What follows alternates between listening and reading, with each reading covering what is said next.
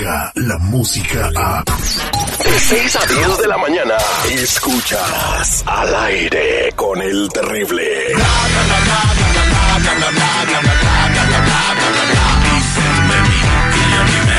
Estamos de regreso al aire con el terrible millón y pasadito Lupita Yeye de Tamaulipas para el mundo. La Hola. Correcaminos. ¿Cómo está chiquilla?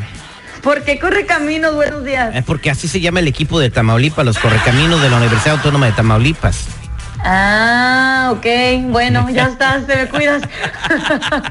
¿Qué pasó, Lupita? ¡Feliz lunes! ¡Feliz lunes! Inicio de semana. ¿Qué? No, hombre, este fin de semana yo me la pasé bien chida acá con mi gordito barbón, ya sabes, poniéndole Jorge al niño y disfrutando de unas buenas sandías con chile. Una- una- sandías con chile, con tajín, ¿verdad? Sí, bien rica, la- así la fruta picadita, uf, padrísimo. Una rebanada, Pero bueno, una rebanada de sandía es buena, pero ya más de dos es peligras. Es como estar comiendo azúcar a cucharadas. no, tampoco, cálmate, viejito, pues ¿qué Ay, traes? no más, ya me dijo anciano. No, lo que pasa es que yo tengo una hermana nutrióloga y una vez me regañó porque le andaba poniendo duro a la sandía, pero nomás te digo lo que me dijo ella, ya. Ah, pues no le pongas duro a la sandía, ponle suavecito, cómetela suave. ya. Oye, platícanos, ¿qué rollo con la Guardia Nacional que, que está metida en un escándalo por cuidar artistas?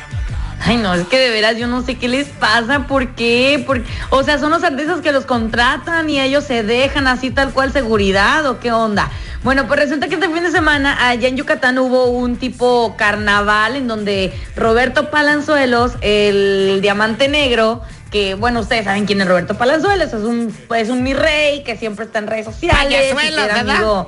Payasuelo. Era muy amigo de Luis Miguel y pues bueno, se ha hecho su familia así de mi rey. Entonces, este vato literal es como un papi rico que ah, si te le vas a acercar, te le acercas pero con estilo y acá super nice, toda la onda. Y bueno, pues él llegó al carnaval montado en una jeep, iba saludando hacia la gente, corto, corto, largo, largo, pero pues llevaba eh, escolta de la Guardia Nacional. Llevaba uno manejando, cuatro a los a- en cada esquina de la Jeep, dos atrás y uno enfrente. Oye, tanta guardia. No, se me hace Bueno. tan absurdo todo esto, Bueno, de espérate, verdad. ¿era un carnaval? Sí, era un carnaval. Pues entonces la Guardia fue, estaba cuidando el orden en ese carnaval. No necesariamente andan cuidando a, pa- a- a Palazuelos. Bueno, pero. Uy, disculpe usted. Lupita, buenos días. Bueno, güey, pero si te pones a ver de que en la fila el único güey que llevaba cuatro escoltas era él, entonces ahí está la situación medio crítica. Exacto. O sea, ¿quién es Palazuelos como para tener cuatro güeyes de seguridad de la federal? De la Guardia Nacional. De la- fíjate, de la Guardia Nacional, güey. Casi, casi es el FBI en México o algo así. ¿Y, y dónde y dónde hacía falta la Guardia Nacional? Pues papá. Ay, pues en hacen falta en todas las calles de México para que no anden ahí violentando a las niñas. Exactamente. Pues eh, eso es lo que está sucediendo en México, la Guardia Nacional cuidando a Palazuelos y obviamente en las redes sociales se están, termina se están terminando, no, no a- precisamente a Roberto Pa- a Palazuelos, o sea, es al gobierno de México, ¿no? Eh, leyendo lo que acaba de decir seguridad, ¿no? Dicen eh, niños y mujeres violentadas muer- muriendo en la calle, pero ustedes preocupados por Roberto Palazuelos, dicen algunos de los mensajes. No, hombre, no. Y es que sí, la verdad se pasan de lanza. Ay, no, ya mejor vamos a cambiar de nota porque Pero- Palazuelos me da no sé qué cosa. Oye, pero los defensores van a decir, ¿y qué culpa tiene el presidente? Pues él es su jefe, güey, ¿cómo que qué culpa? Él los mandó a cuidar a Palazuelos. Pues tendrá que responder a eso. Seguro se lo van a preguntar en la mañanera y este y va a tener una respuesta como siempre. Lupita, ¿qué me está pasando en el mundo de los chismes? Ay, mira, vamos a platicar de Edwin Luna, que como siempre bien polémico él, junto con su novia, su marida, su esposa, acá bien eh, presumiendo de la pareja perfecta que son.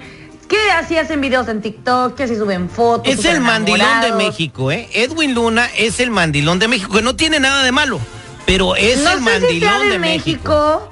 No sé si el mandilón de México, puede ser que sea alguien más mandilón que él.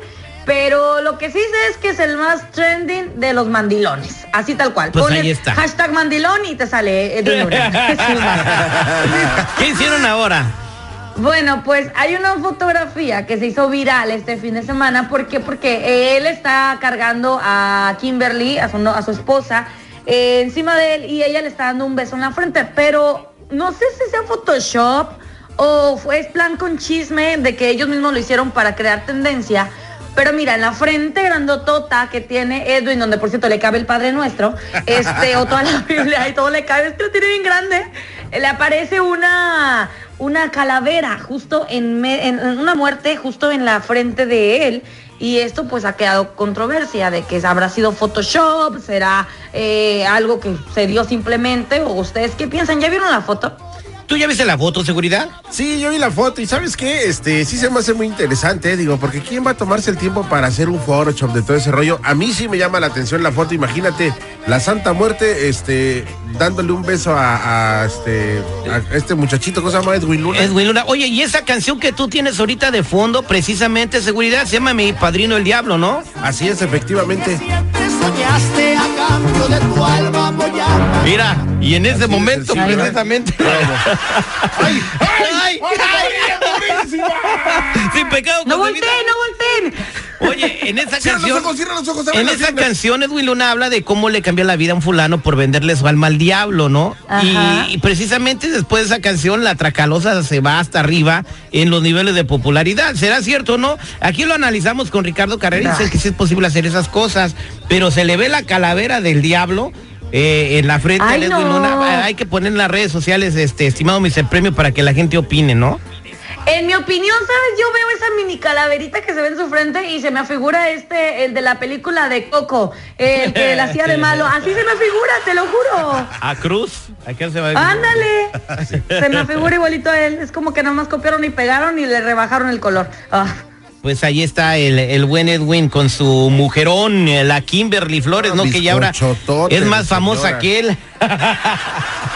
Pues cómo no, imagínate uno se cuelga de la fama de su marido, claro que sí va a ser famosa. Oye, ¿y qué más nos tienes, mi querida Lupita Yeye?